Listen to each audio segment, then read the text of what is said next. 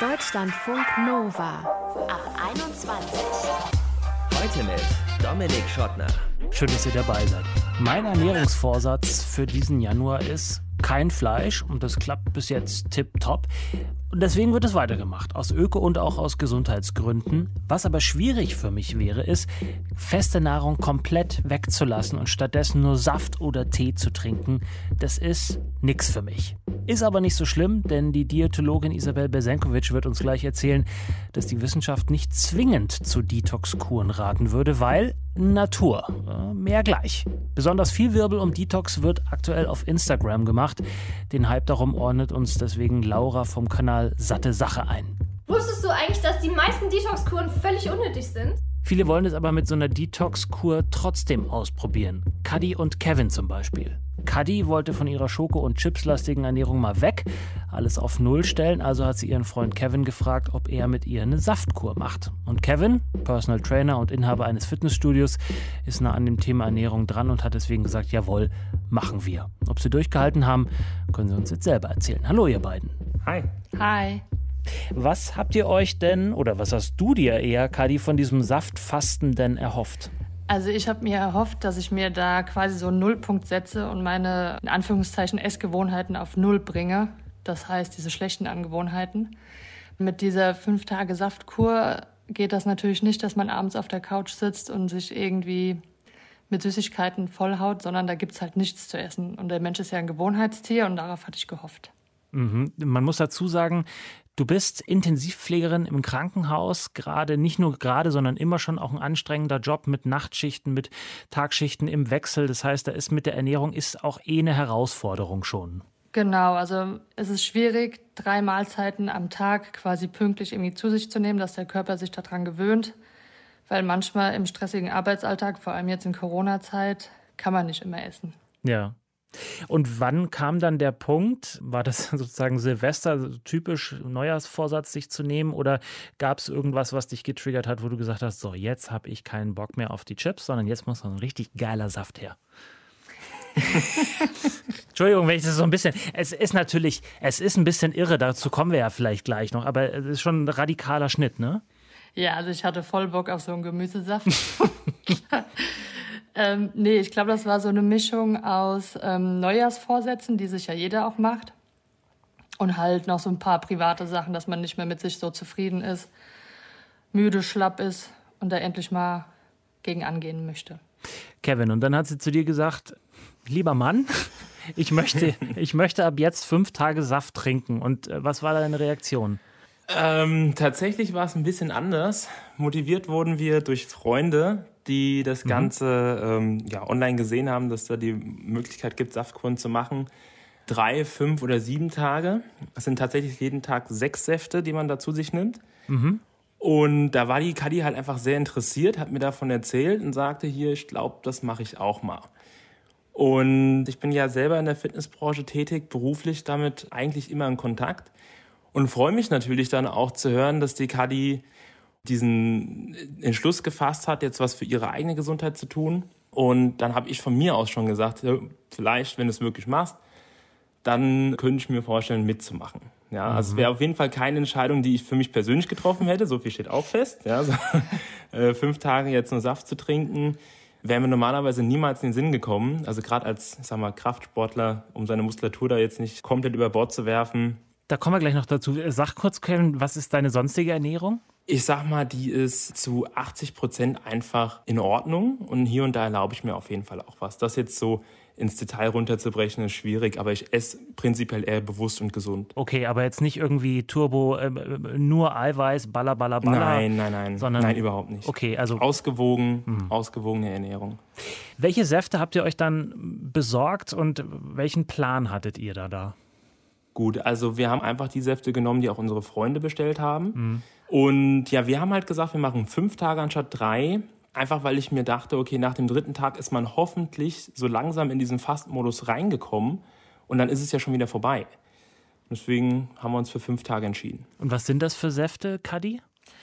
Das ist ein Mix aus Gemüse- und Fruchtsäften. Die sind auch alle kalt gepresst. Also wirklich gute Sachen drin. Mhm. Jetzt nicht gerade was, was einem satt macht oder so, aber sind nahrhaft. Schmeckt schon auch. Ja, also ich hatte es mir schlimmer vorgestellt, ehrlich. Wie, was hast du erwartet? Ach, so einen typischen Selleriesaft, so. Ja. Also, ach so, diese, die grünen Smoothies, die super Genau. geil sind, äh, die man aber nur mit Nase zu sind und runterkriegt. Aber Okay, da muss ich ehrlich sagen, die waren lecker. die waren lecker. Das heißt, so, zumindest so geschmacklich nicht so ein großes Problem, aber ich stelle es mir schwierig vor, die festen Mahlzeiten erstmal wegzulassen. Mhm. Wie groß war das Problem? Ich bin nicht mit so viel Disziplin gesegnet wie der Kevin.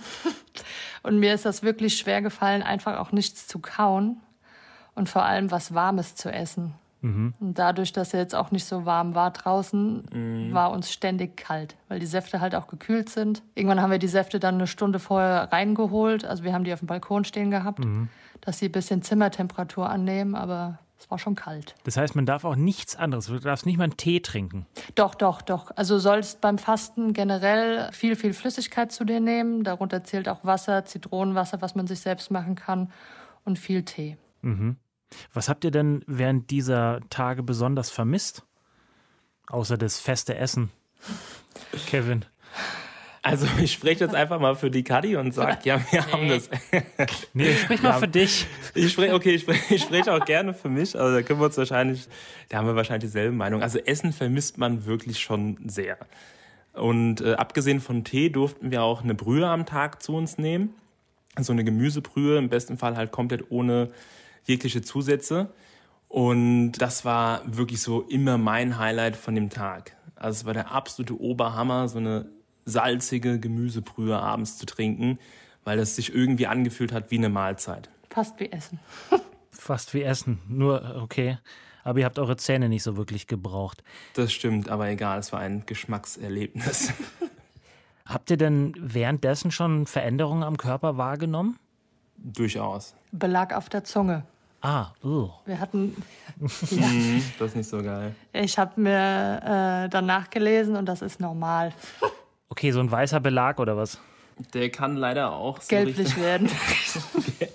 Der ist zwischen weiß und gelblich. Und bei, uns, bei uns war er eher gelblich, ja. Und müffelt der auch so ein bisschen? Ja, Jupp.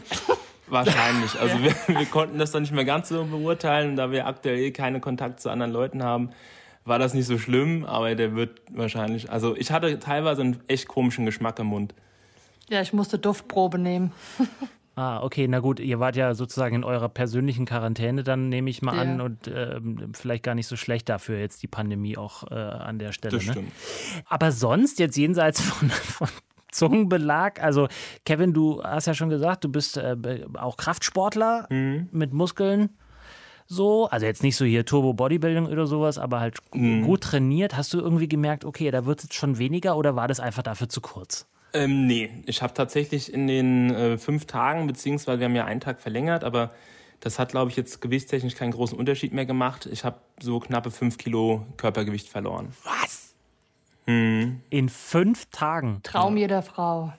Ja, ja. Also ich wiege, ich bin 1,83 groß, um sich das vielleicht ein bisschen besser vorstellen zu können, bin eher ein drahtiger Typ und äh, wiege so normalerweise jetzt die letzte Zeit irgendwas zwischen 87 und 88 Kilo. Aha. Und dann war ich am Ende bei 81,8. Ich muss es auch machen, sofort.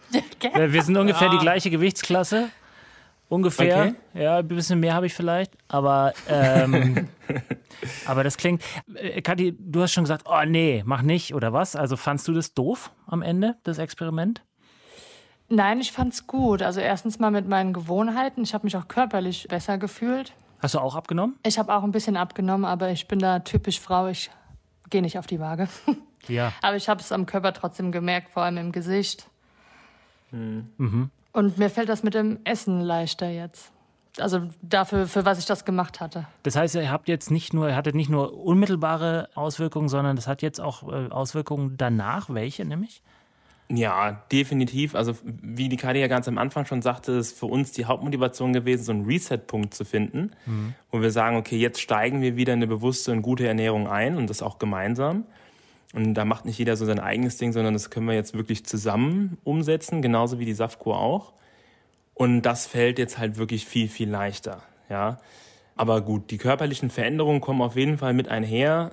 Ich kann aber an der Stelle nur sagen, also wer das jetzt macht, um tatsächlich abzunehmen, dem würde ich davon abraten. Das wäre keine gute Empfehlung, mach eine Saftkur oder überhaupt so ein Heilfasten, um jetzt Körpergewicht zu verlieren. Das ist eher unklug. Mhm, aber das war, also für eure Zwecke war es okay, um da so äh, einmal den Reset-Knopf zu drücken.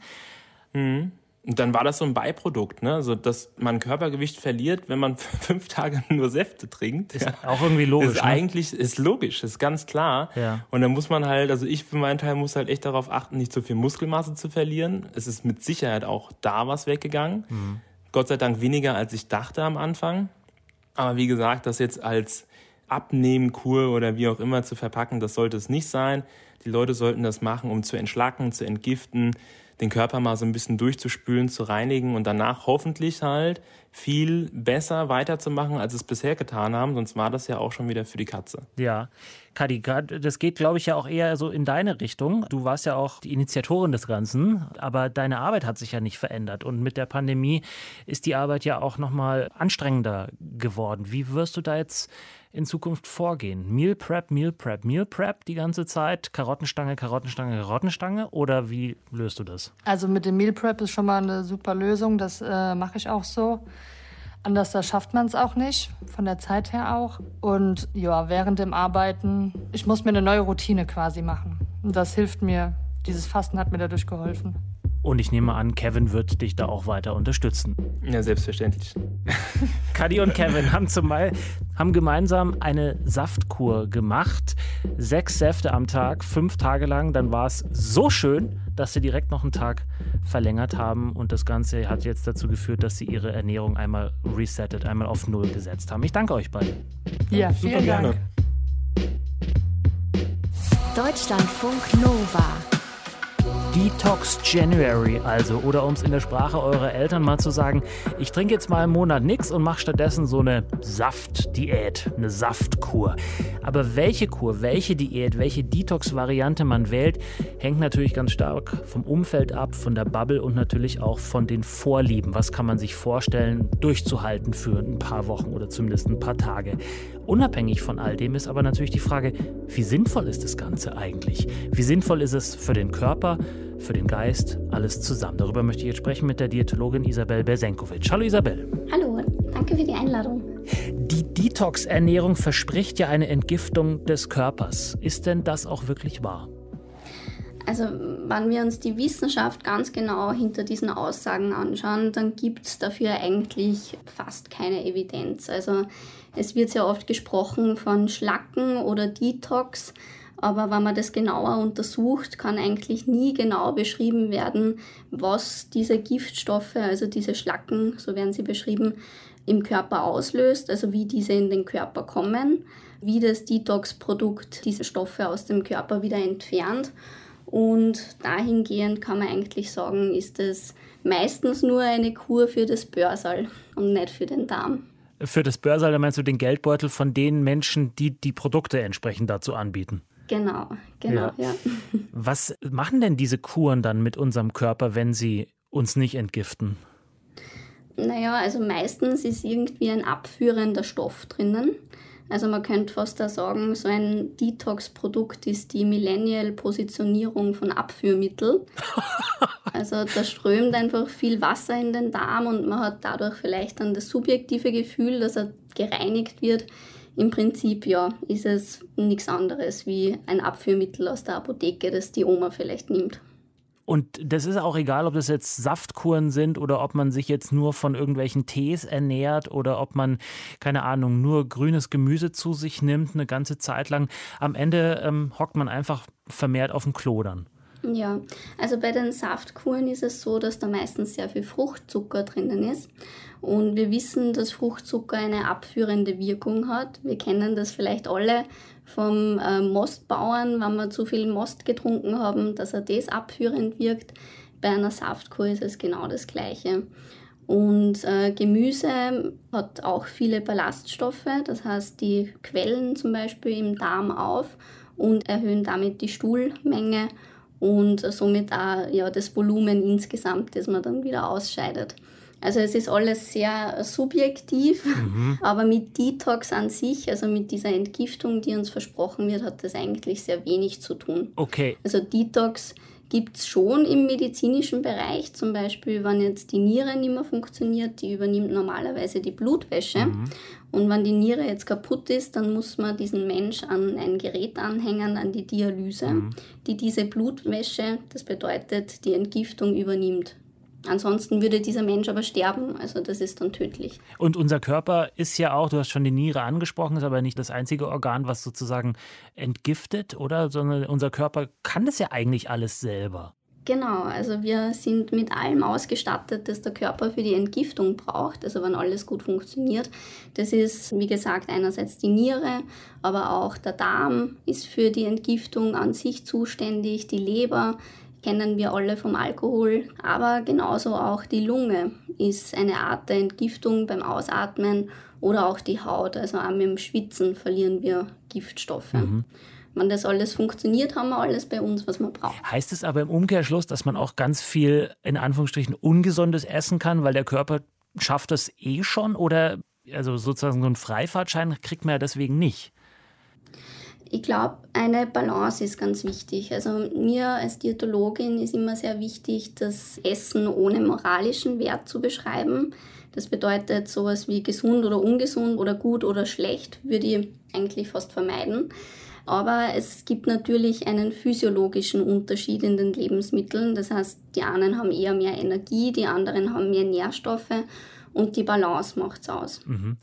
Und wenn jetzt uns so Detox-Kuren, beziehungsweise die Menschen, die das vermehrt pushen, gerade bei Social Media, kommen wir später auch nochmal drauf zu sprechen, wenn die jetzt sagen, danach fühlst du dich schlanker und fitter, ist denn das wenigstens, ist da was dran oder würdest du das auch abräumen, so wie du den Rest jetzt auch schon sehr charmant abgeräumt hast? Ja. Ich glaube, bei jeder Diät für mich ist diese Detox-Kur oder eine Fastenkur wie jede andere ordinäre Diät auch wir wissen einfach, dass die Endorphine freisetzt, also dieses Diet High könnte man das in der Fachsprache nennen. Und dass man, wenn man das halt dann durchgestanden hat, ist man stolz auf sich und das macht halt vielleicht auch dieses subjektive Gefühl aus, dass man sich gereinigt mhm. fühlt. Okay, also eher auf der psychologischen als auf der physiologischen Ebene. Genau. Das mhm. Problem ist halt, je mehr wir versuchen, nach Regeln zu leben oder ja, uns selbst vorschreiben, was wir essen oder was wir nicht essen, desto mehr Kontakt verlieren wir auch zu unseren Urinstinkten, wie zum Beispiel Hunger oder Sättigung. Und wenn das jetzt jemand nicht mehr spürt, dann ist die Beziehung zum Essen auch wahnsinnig schwierig, weil Essen dann nur mehr im Kopf stattfindet und nicht mehr durch die Instinkte. Also wir wissen, wenn jetzt jemand sehr anfällig ist für solche Diäten, also das fängt an mit, ähm, ich weiß es nicht, Punkte zählen, über Kohlenhydrate weglassen, bis hin zu ab einer gewissen Uhrzeit nicht mehr essen und jetzt eben der Trend mit Detox oder Fasten, dass diese Menschen Ernährung furchtbar kompliziert finden und auch immer wieder zu Heißhunger neigen und das dann der schwachen Willenskraft zuschreiben obwohl es eigentlich ein biologisches Bedürfnis ist, den Körper nicht verhungern zu lassen. Sagt Isabel Bersenkovic. Anti-Diät, Diätologin. Im Prinzip hat sie an Kuren, Fasten, am Detox-Hype, der jetzt gerade zum Jahresbeginn wieder durch Social Media geschwappt ist, nicht so wirklich ein gutes Haar gelassen. Isabel. ja. Vielen Dank. Ja, sehr gerne. Danke.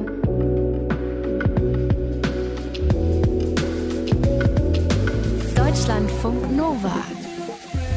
Instagram, so wie ich es zumindest nutze, ist bei mir recht frei von irgendwelchen InfluencerInnen und Influencer-Ratschlägen. Aber dann und wann slidet dann doch nochmal so ein Mensch in die Timeline, die oder der mir irgendwelche Kuren und Detox-Regeln andrehen will. Und das, so scheint es zumindest aus vollster Überzeugung, weil äh, vielleicht die Firma, die das Produkt da herstellt, äh, besonders viel Geld gezahlt hat. Vielleicht. Vielleicht ist es auch wirklich Überzeugung. Ich glaube, wir sind uns aber einig, dass gerade bei Ernährungstipps auf Instagram man sehr gut beraten ist, dem nicht immer blind zu folgen, das mal kritisch zu hinterfragen. Welche Ernährungstipps aktuell im Umlauf sind und womit die Menschen versuchen, unsere Aufmerksamkeit zu kriegen, darüber möchte ich jetzt mit Laura vom Kanal Satte Sache sprechen. Hi Laura. Hi, vielen Dank für die Einladung. Sag mal, du beobachtest das ja aus eigenem Interesse und äh, sozusagen auch professionellem Interesse, weil du gerade dein Studium der Ernährungswissenschaften abschließt. Was ist so der, der latest Shit, der da so ähm, promoted wird? Also soweit ich das auf dem Schirm habe, sind das vor allem diese Saftkuren. Das geht meistens dann eine Woche und entweder kann man sich den Saft dann selbst machen, sei es jetzt Obst oder Gemüse oder ein Mix daraus. Aber es gibt auch viele Firmen, und das hast du ja in der Anmoderation schon sehr gut gesagt, die solche Saftkuren auch vertreiben, die teilweise am Tag bis zu 40 Euro kosten. Und Nicht dein Ernst. Ja, doch, das ist ziemlich krass. Und die gehen dann meistens so ein bis zwei Wochen. Und suggeriert mhm. wird eben, dass quasi durch dieses Saftfassen, weil man ja dann rein diese Mikronährstoffe überwiegend aufnimmt, der Körper da seinen ja einfach Benefits rauszieht. Okay, weil man ja vorher sich da irgendwie schlecht ernährt hat. Das schwingt da ja immer so, so mit, ne? dass die Ernährung, die man sonst vielleicht so hat, einfach ja ein bisschen übertrieben vielleicht, aber eigentlich Müll ist. Genau, das ist ja immer so der Ausgangspunkt, worauf die aufbauen und sagen, hey, du musst das jetzt machen, weil deine Ernährung nicht so optimal ist und nur so kriegst du das wieder in den Griff. Mhm. Du hast ja vor kurzem das hier gepostet. Wusstest du eigentlich, dass die meisten Detox-Kuren völlig unnötig sind? Gibt es denn noch anderen Gegenwind von anderen Menschen auf Instagram, wo dann andere vielleicht wiederum in den Kommentaren drauf anspringen und sich dann vielleicht auch mal so eine Diskussion über den Sinn und Unsinn ergibt? Ja, sehe ich total oft. Also es gibt ja viele Kanäle, die sich, sage ich mal, hobbymäßig mit Ernährung beschäftigen. Aber es gibt eben auch viele Accounts, die meistens leider ziemlich klein sind, die sich auch mit dem wissenschaftlichen Hintergrund äh, mit Ernährung auseinandersetzen. Und da mhm. merkt man schon, je nachdem, wie kritisch zum Beispiel ein Post ist, also ist es jetzt total negativ, dann entsteht meistens eine größere Diskussion daraus.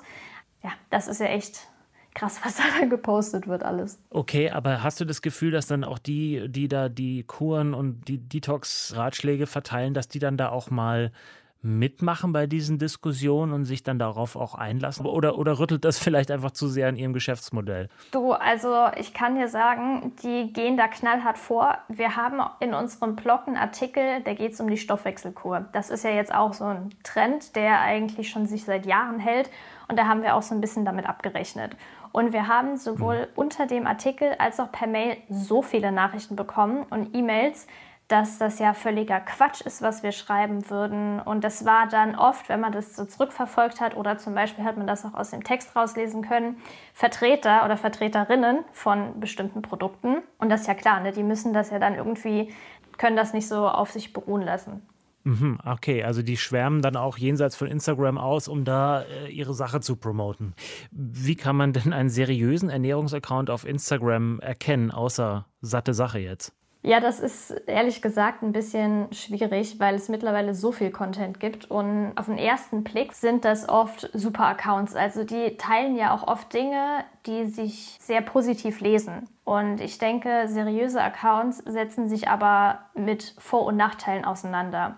Und vor allem sollte man da auch darauf achten, ist vielleicht ein werblicher Hintergrund zu sehen. Also oft ist ja das gerade große Influencer oder auch kleine Influencer zum Beispiel für Supplements, also Nahrungsergänzungsmittel, Werbung machen. Und dann denkt man erst, hier, die redet gerade über, ich sage jetzt einfach mal Eisen äh, so Nahrungsergänzungsmittel dann sagt, ja, das ist wichtig, gerade für Frauen während der Menstruation. Und dann denkt man sich, oh, super, danke für die Hilfe, das ist echt klasse. Und im nächsten Post oder in der nächsten Story, je nachdem, kommt dann direkt ein Affiliate-Link. Also ein Link zu einem Kooperationspartner.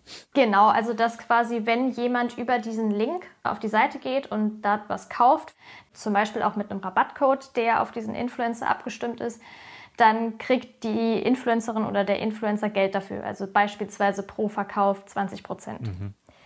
Und dann kommt ja auch noch oft dazu, dass quasi nie so kritisch die Sachen betrachtet werden. Und ich denke, es ist jetzt nicht so, dass ich mich als was Besseres hinstellen will, weil ich sechs Jahre lang Ernährungswissenschaften studiert habe. Ja. Aber ich glaube, wenn zum Beispiel jemand, es gibt ja auch diese einwöchigen Ernährungsberaterausbildung und der Begriff Ernährungsberater ist leider nicht geschützt und da vielleicht auch noch mal schauen, was hat die Person für einen Hintergrund, Was hat die gemacht? Ist das wirklich was Fundiertes oder hat die eigentlich was ganz anderes gemacht und hat halt so einen kurzen Kurs jetzt noch dazu gemacht? Sagt Laura vom Insta-Kanal Satte Sache. Sie hat für uns den Hype um Detox-Kuren auf Instagram eingeordnet und nochmal klar gemacht, der Körper kann auch sehr gut ohne Saftkuren entgiften. Wenn ihr das anders seht oder wenn ihr uns eure Geschichte erzählen wollt, eure Erfahrung mit solchen Detox-Kuren, schreibt uns doch mail at deutschlandfunknova.de oder per WhatsApp 0160 9136 0852. Am Mikro war für euch Dominik Schottner. Vielen Dank fürs Interesse. Bleibt gesund und bleibt geschmeidig. Ciao.